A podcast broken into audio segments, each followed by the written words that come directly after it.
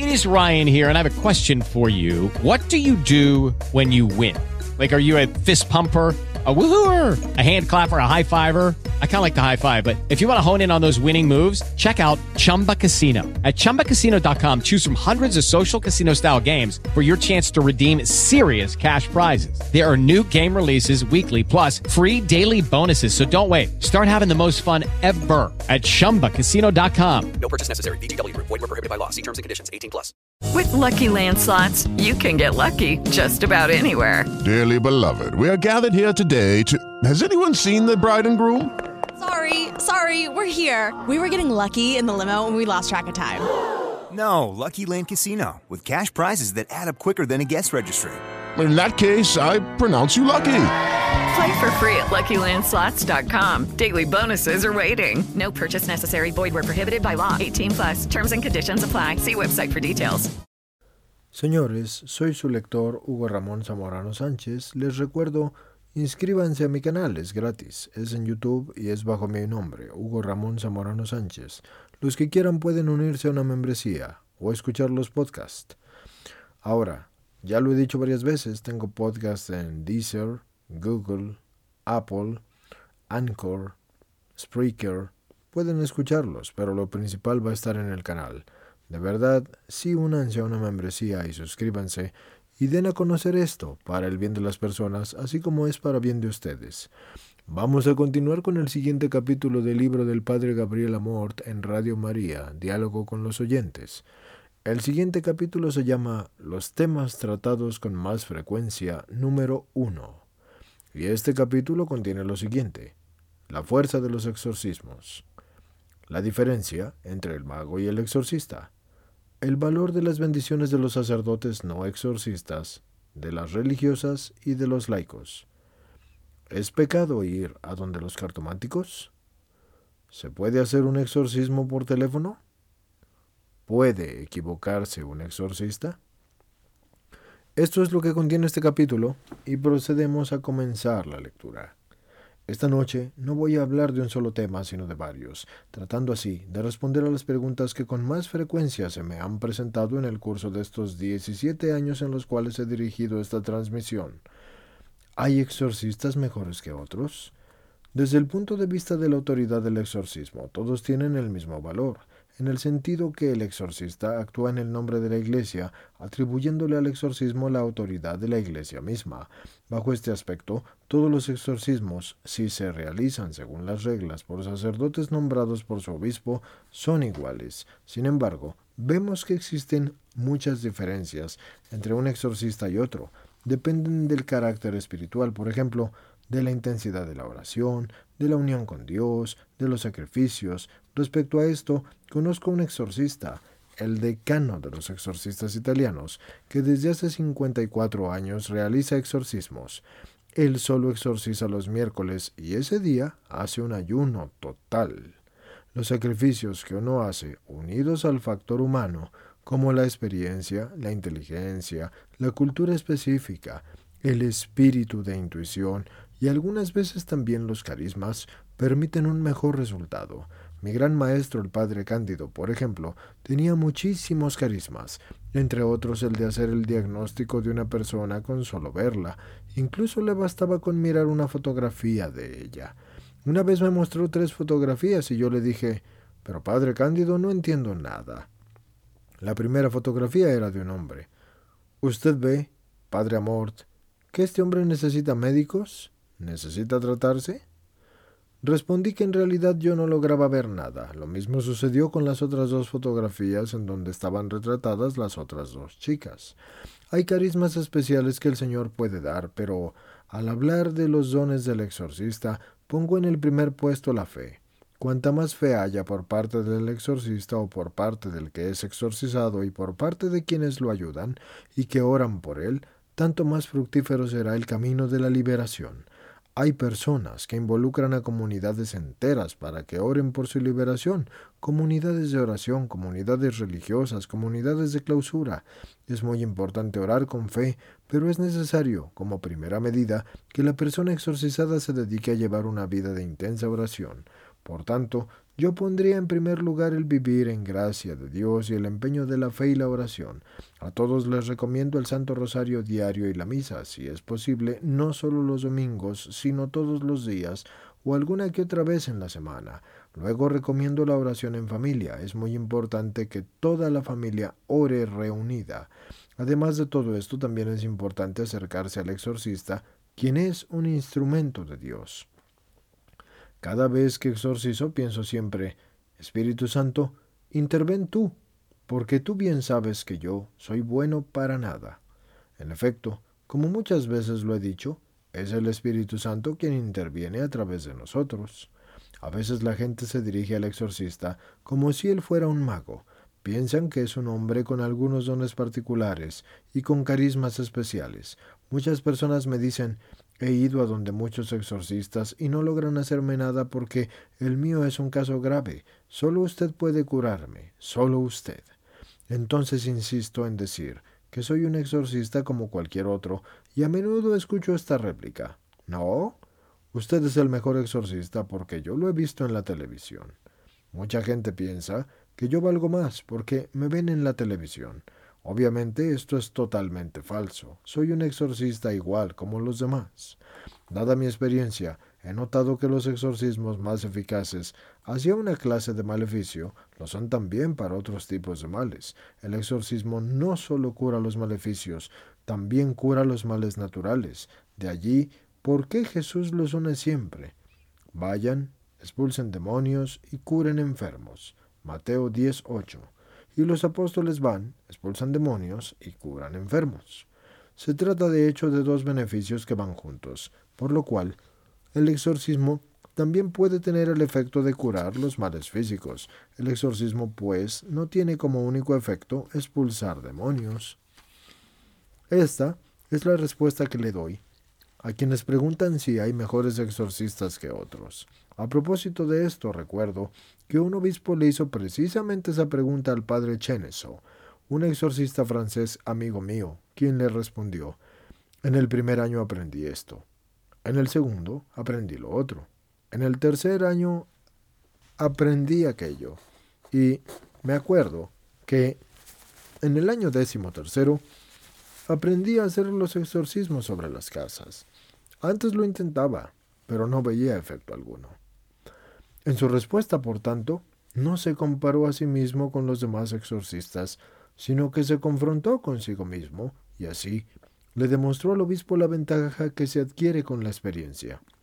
La experiencia es sin duda un factor útil, aunque algunos exorcistas recién nombrados, pero de gran oración y gran fe, pueden obtener los mismos efectos que logra un exorcista con muchos años de experiencia. ¿Qué diferencia hay entre un mago y un exorcista?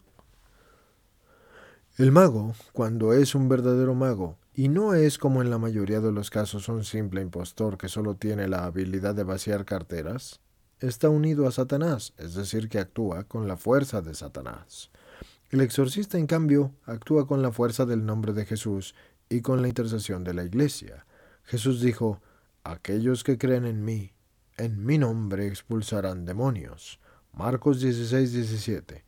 Y los setenta y dos discípulos enviados por Jesús a predicar y exorcizar regresaron felices. Señor, hasta los demonios se nos someten en tu nombre. Lucas 10, del 17 al 20. La diferencia, por tanto, es radical. El mago, si es un verdadero mago, actúa con la ayuda de Satanás. El exorcista, en cambio, actúa con la ayuda de Jesús y en el nombre de Jesús. ¿Qué debemos hacer cuando una persona no exorcista, como un sacerdote, una hermana o un laico nos bendice? Las oraciones de los sacerdotes que no son exorcistas, o de las hermanas o de los religiosos y de los laicos, son eficaces con tal de que hayan sido hechas con fe, con humildad y con verdadera caridad. Como lo recordé en muchas ocasiones, Jesús otorga su poder a aquellos que crean en Él. Hay una diferencia radical sobre la cual he insistido en otras ocasiones. La oración hecha con una fe verdadera, con un gran amor al Señor y con gran humildad, puede ser aún más eficaz que la oración de un exorcista. Las personas, en cambio, que cobran por realizar liberaciones y dicen que hablan con Jesús o con Nuestra Señora, en realidad no tienen ningún poder de Dios porque son falsos liberadores. Es una verdadera bendición que haya muchos sacerdotes y muchos grupos de la renovación carismática católica esparcidos por todo el mundo que hacen oraciones de liberación. Cuando me encuentro frente a peticiones de personas de toda Europa y de otros continentes que desean venir a Roma para recibir de mí un exorcismo, los envío a los grupos carismáticos porque con un solo exorcismo en efecto no se resuelve nada, por tanto es inútil que yo los reciba. Cada uno, en conformidad con el sacerdocio recibido en su bautismo, puede hacer oraciones de curación, plegarias de intercesión y de liberación, con la condición de que las hagan con verdadera fe, en el nombre de Jesús y con gran humildad, con la conciencia de que al invocar al Espíritu Santo, sea el Espíritu Santo el que interviene, de lo contrario no se obtiene nada. Con frecuencia me preguntan cómo se debe considerar una curación efectiva realizada por un mago. A esto yo les respondo que hay que prestar mucha atención, porque el demonio es astuto, es inteligente y es de naturaleza angelical. Se reveló a Dios y se convirtió en demonio, pero tiene la inteligencia, la iniciativa, la capacidad y la fuerza de un ángel. Por eso es posible que una enfermedad que ningún médico haya podido curar pueda ser curada por un mago que está unido a Satanás. Después de un año o dos, el mal regresa, y peor que antes, porque el demonio no puede ni tampoco sabe hacer el bien, solo hace el mal, y aun cuando provisionalmente concede algo provechoso, después lo cobra, y bien caro. Decía el padre Emiliano Tardif, que es un famoso carismático, y lo fue. Desdichada la persona que sea curada por quien esté ligado a Satanás. A menudo, en efecto, el diablo, además de ir en contra de esa persona causándole males mayores, se encarniza con sus seres queridos y es capaz de arruinar a todo un grupo familiar. ¿Es pecado ir a donde los cartománticos? Es preciso reconocer que a donde los cartománticos no solo van mujeres ingenuas o personas sencillas, como se podría pensar, sino que son frecuentados también por políticos, industriales, personas de estratos altos. Esto se debe al hecho de que el demonio trata sobre todo de afectar a las personas que están arriba, porque al golpearlas obtiene un efecto inmensamente más grande de lo que podría lograr afectando a una persona sencilla y desconocida. Los cartománticos son frecuentados por varios motivos. Por ejemplo, un día un joven me dijo Tenía la curiosidad de ver qué me diría un cartomántico y fui a donde él, pero no me dijo nada interesante. Llegué a arrepentirme de ello y me dije a mí mismo, qué tonto soy. Pagué una cifra modesta, pero a decir verdad no me enteré de nada. En este caso, ¿ese joven cometió un pecado mortal? No, porque se trató de una simple curiosidad y por lo tanto ha sido un pecado venial de superstición. Quienes en cambio frecuentan estas personas verdaderamente convencidos de que el cartomántico tiene poderes extraordinarios, sí cometen un pecado grave y mortal. Yo divido a los cartománticos en tres categorías. Los impostores que se enriquecen a costa de los tontos y los ingenuos, aquellos que tienen cierto poder paranormal, y los que están unidos a Satanás. Estos son verdaderamente peligrosos. ¿Se puede hacer un exorcismo por teléfono? Yo realizo muchos exorcismos por teléfono y les aseguro que casi tienen la misma eficacia del exorcismo llevado a cabo con la persona presente. Se verifican las mismas reacciones. Por precaución yo exijo que la persona sea ayudada por otros y que la mantengan quieta, porque no sea que arroje lejos el teléfono y además reaccione o se encolerice y blasfeme, como si estuviera frente al exorcista. Creo que a este propósito la Iglesia está desaprovechando los instrumentos de la comunicación social y creo que es importante emplearlos, sobre todo cuando haya dificultades especiales. Por ejemplo, una persona puede escuchar la misa por televisión si está en la cama por una enfermedad crónica. Ciertamente no es como la misa en la que se participa personalmente, pero tiene un gran valor porque la persona demuestra que tiene toda la buena voluntad del mundo, por lo cual el Señor Cuenta esta misa como si la persona efectivamente estuviera presente allí. Otra pregunta curiosa.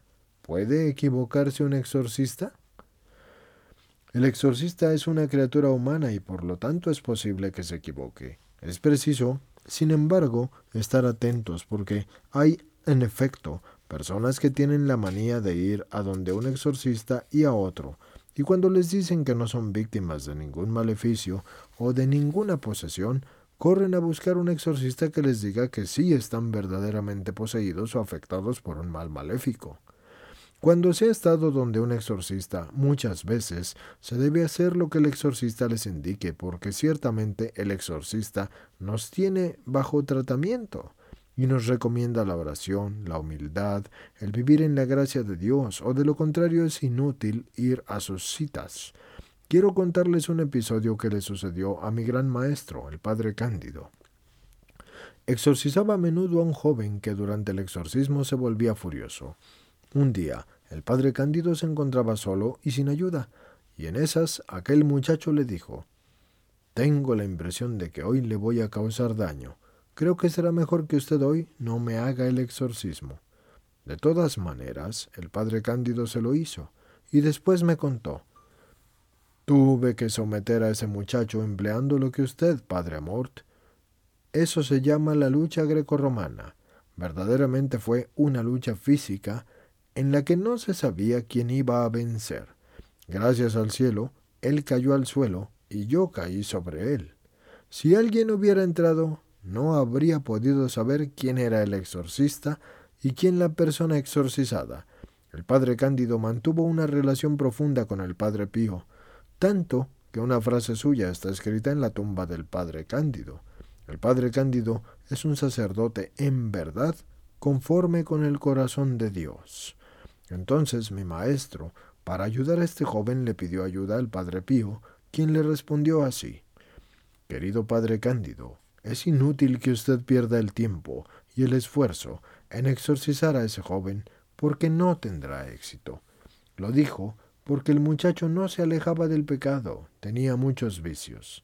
Es claro que si se vive en el pecado el exorcismo no sirve para nada. Se debe vivir en la gracia de Dios. Por lo demás, este es el primer gran recurso que el exorcista le da a las personas que acuden a él.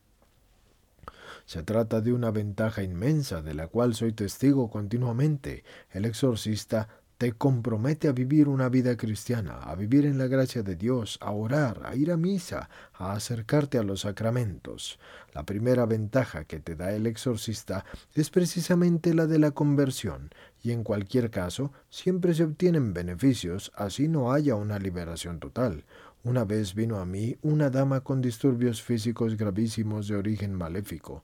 Poco a poco se fueron atenuando, aunque no se liberó del todo, pero sí lo suficiente para poder hacer tanto las labores de la casa, porque es una señora casada y con hijos, como las que eran fuera de casa, cuando antes no lograba hacer absolutamente nada.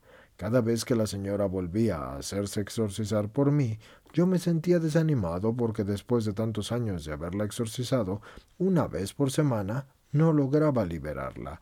Un día, mientras me preparaba para exorcizarla, con ese estado de ánimo la señora me dijo Padre Amort, usted me conoce bien. Sabe que somos muchos hermanos y hermanas, todos casados y con hijos. Antes ninguno de nosotros oraba, antes, ninguno de nosotros iba a la iglesia. Ahora, todos mis hermanos y hermanas oran, y oran en familia. Sus hijos oran, y no faltan nunca a la misa. Entonces pensé, Señor, soy realmente un tonto. Tú eres grande, inteligente. A través de un mal físico que dura solo esta vida, tú das la vida eterna y obtienes la conversión de todo un grupo de familias y salvas las almas. Aun cuando no liberas totalmente el cuerpo de los disturbios, salvas las almas, y es mucho más importante salvar las almas por toda la eternidad que liberar de ciertas molestias que son pasajeras. La vida humana pasa.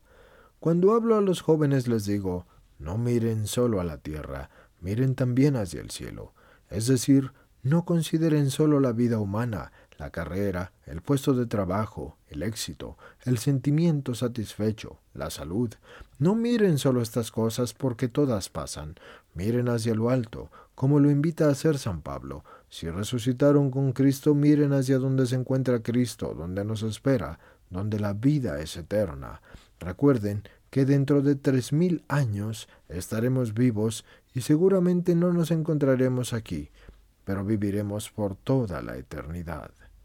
Es, pues, importante vivir bien este breve periodo, porque una vez muerto uno, abandona todo por la vida eterna, para la cual el Señor nos creó, porque el Señor nos quiere a todos en el paraíso. En la Biblia está escrito, no quiero la muerte del pecador, sino que se convierta y viva. Por lo que el Señor, aunque caigamos en pecado, nos da miles de oportunidades para que nos levantemos de nuevo y lleguemos a la conversión, porque nos quiere con Él en la alegría de la vida eterna. Preguntas y respuestas. Primera radio escucha. Padre Amort, hace muchos años fui a donde un mago, impulsada por los problemas que tenía mi niña, pero sucedió que me dio una sentencia maléfica y luego me dijo que quería dinero para liberarme y yo respondí, pero si hasta ahora no me ha hecho nada, ¿por qué he de pagarle? No creía en sus palabras de modo que salí de allí sin que me hiciera nada, pero desde entonces siento algo en el estómago y la garganta que me sofoca. Es como si tuviera muchas espinas en el estómago, en la garganta y en todas partes. ¿Qué debo hacer? Respuesta del Padre Amort.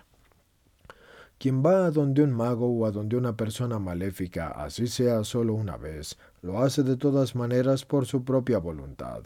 Para liberarse de los disturbios que ese encuentro provoca, a menudo se requieren años, porque al ir a donde esa persona, usted ha contraído libremente un vínculo con el mago, y a través de éste con Satanás. Y con el diablo no se juega.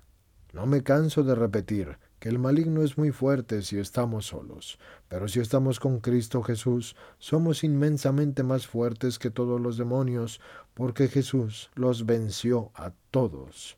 Ofrézcale al Señor sus sufrimientos en reparación de aquel error y añádale muchas otras intenciones. Ofrezca sus sufrimientos en unión a la pasión de Cristo, por la conversión de los pecadores, por la paz del mundo, por la curación de los enfermos, por la curación de los discapacitados, por todas las intenciones que usted desee, de modo que valorice al máximo estos sufrimientos que la han afectado.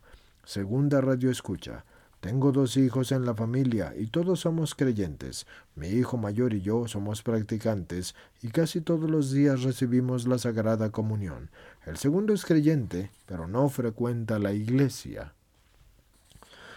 A veces siente que su padre, que está muerto, lo toca. Él está seguro de que es su padre. Incluso lo vio el otro día en una luz. Se ha soñado con él vestido de blanco, con muchos niños a su alrededor también vestidos de blanco. Otras veces, si le sucede algo feo, se siente como transportado a lo alto y ve las cosas desde arriba. La otra noche se encontraba acostado y sintió que lo transportaban con el padre a mi cuarto. ¿Se trata de fenómenos preocupantes? Respuesta del padre Amort. Le doy dos respuestas porque su pregunta es verdaderamente interesante. La primera Creer en Dios y no obedecer sus leyes no sirve para nada. Ya lo he dicho en muchas ocasiones, y el Evangelio lo dice claramente. No todo el que me diga Señor, Señor, entrará en mi reino, ni tampoco en los cielos, sino el que haga la voluntad de mi Padre que está en los cielos. Mateo 7:21. Por eso, cuando oigo que me repiten esa frase, creo, pero no soy practicante, frase que escuchamos repetir en todas partes por mucha gente, Digo que creer así no sirve para nada, por lo cual el hecho de que su hijo crea y no frecuente la iglesia significa que tiene una falsa fe. Sin embargo, le doy una segunda respuesta. Hay personas que quisieran ir a la iglesia, pero no lo logran. Quisieran orar, pero no lo hacen. Entonces, ¿qué se debe hacer? Siempre les aconsejo a estas personas que se dejen ayudar, que oren con la madre, con los hermanos, con los amigos, frecuentando un grupo de oración o yendo a una parroquia. Así es como se encuentra la fortaleza. Existen también casos de personas que entran a la iglesia o asisten a la misa y quisieran acercarse a comulgar, pero no tienen la fuerza. Y entonces basta que algún vecino los anime para que puedan comulgar y se sientan felices después. Muchas veces doy un ejemplo que todos conocemos. Jesús durante la subida al Calvario, subía crucis, en determinado momento ya no podía más y cayó a tierra, por lo que aceptó que el cirineo lo ayudara, quien tomó la cruz, y Jesús aceptó ser ayudado. Sintió la necesidad de ello y aceptó dicha ayuda. No hay nada malo en dejarse ayudar, entonces hagámoslo, no tengamos miedo. Tercera radio escucha. Soy una chica que recibe las bendiciones de los exorcistas. Sin embargo, siento en mí un estado contrario, o más bien me siento un poco escéptica. Al llevar ya un año recibiendo cada semana estas bendiciones, me he sentido sobre todo asombrada por las personas que van a recibirlas. La mayoría parece estar a gusto con sus propios tormentos. Todos los que asisten allí se expresan de la misma manera. Si por ejemplo observo que he experimentado cierta repulsión al regresar, estas personas me responden siempre pero es ese otro el que no te quiere dejar venir. O si hago alguna cosa me dicen es obra de aquel. Y si digo el exorcista me ha tratado muy mal hoy, porque yo no he hecho nada, me responden el padre estaba riñendo con aquel, nada tenía contra ti. Todas son respuestas monotemáticas. ¿Tiene que ser siempre así? Una pregunta más. ¿Ha de tener el exorcista un carisma particular para reconocer si de veras una persona es víctima de un maleficio o si solo está aparentando? Se lo pregunto porque he visto que el exorcismo se desenvuelve siempre de la misma manera y sigo todavía sin aceptarlo. Tengo dudas. Me han dicho que este es mi problema, aunque busque siempre estar en gracia de Dios, ir a la iglesia, confesarme frecuentemente y todo lo demás, aún no logro aceptar las bendiciones precisamente porque veo personas que me dan la impresión de que están actuando. Respuesta del Padre Amort. Un exorcista, precisamente por ser exorcista, si hace las cosas con fe, sabe distinguir bien si se encuentra en presencia de un mal maléfico o no. En su caso, sin embargo, se lo digo con toda franqueza, a quien le falta la fe es a usted.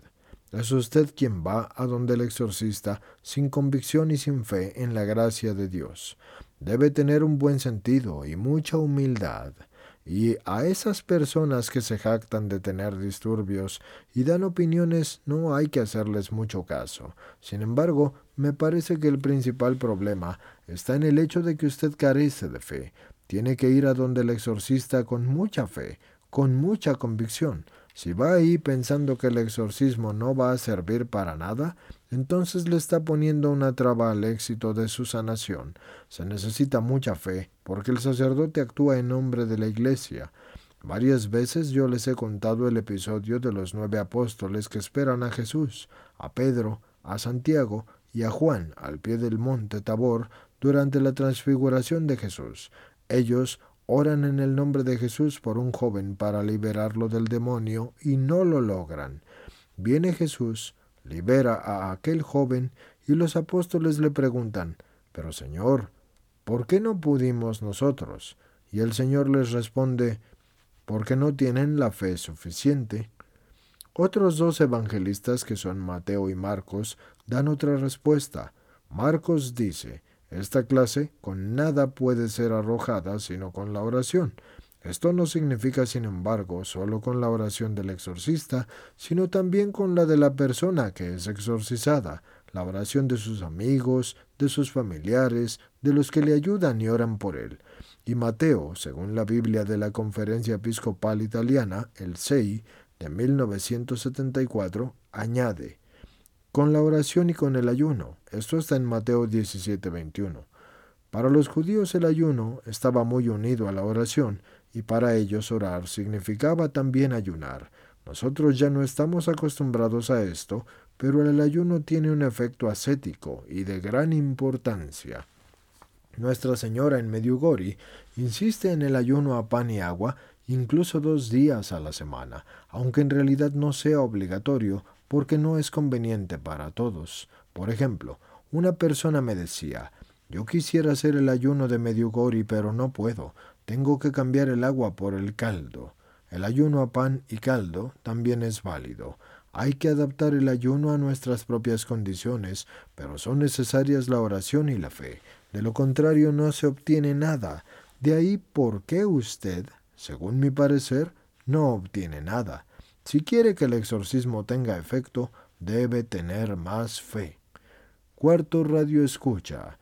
Lo molesto para decirle que mi párroco, durante la última misa en la cual participé, afirmó que existe el infierno, pero no los condenados por toda la eternidad, porque, según él, en la Biblia no está escrito en ninguna parte que exista la condena eterna. Quisiera saber su parecer al respecto. Respuesta del Padre Amort. Mi parecer es que su párroco no conoce la Biblia en el capítulo 25 del Evangelio según San Mateo, porque se habla del juicio universal y Jesús distingue dos grupos, uno a la derecha y otro a la izquierda. A unos les dice, vengan benditos de mi Padre, etcétera, etcétera, y a los otros les dice, apártense de mí, malditos, al fuego eterno, etcétera, etcétera. Esto está en el Evangelio. Por lo demás, si la condenación eterna no existiera, entonces ¿por qué Jesús insiste tanto en las condiciones para vivir en la gracia de Dios? ¿Por qué ha instituido el sacramento de la confesión? A quienes les perdonen los pecados les quedarán perdonados, y a quienes se los retengan les quedarán retenidos. Juan 20, 23. ¿Por qué insiste en la conversión continua? Porque como les decían antes, Dios no quiere la muerte del pecador, y no quiere que vaya al infierno, sino que se convierta y viva. Sin embargo, si no se convierte, es Él quien escoge ir al infierno, y lamentablemente al infierno van muchísimas personas desde hace siglos. En la doctrina de nuestra fe son fundamentales los novísimos. Yo los nombro con frecuencia muerte, juicio, infierno y paraíso. Quien hable del infierno vacío no sabe leer el Evangelio y no sabe leer la Sagrada Escritura y no sabe que el Dios misericordioso es también un Dios justo. La justicia de Dios no se opone a la misericordia de Dios, sino que se integran mutuamente. Dios misericordioso y justo a la vez. Por tanto, como dice el Evangelio, cada uno será juzgado según sus obras, porque lo que uno siembra, eso recogerá. Apocalipsis 20:12. Pascal decía, la meditación sobre el infierno ha llenado de santos el cielo. En efecto, es importante meditarlo a menudo porque todos, mientras vivamos en este mundo, tenemos la posibilidad de ir allí, cualquiera sea nuestro estado de vida. El Señor nos ha dado todos los medios de la gracia para salvarnos y para vivir en su gracia. Y si caemos en el pecado, entonces nos ha dado todos los medios para poderlo reparar y volver a levantarnos. Señores, esto termina con este capítulo. Soy su lector Hugo Ramón Zamorano Sánchez.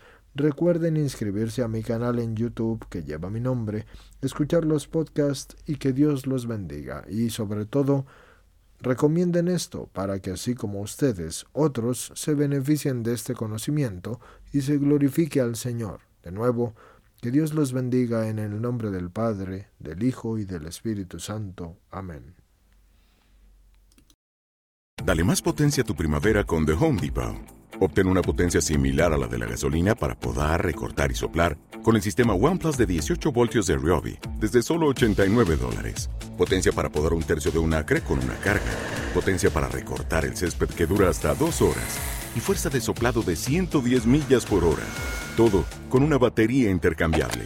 Llévate el sistema inalámbrico OnePlus de 18 voltios de Ryobi. Solo en The Home Depot. Haces más. Logras más.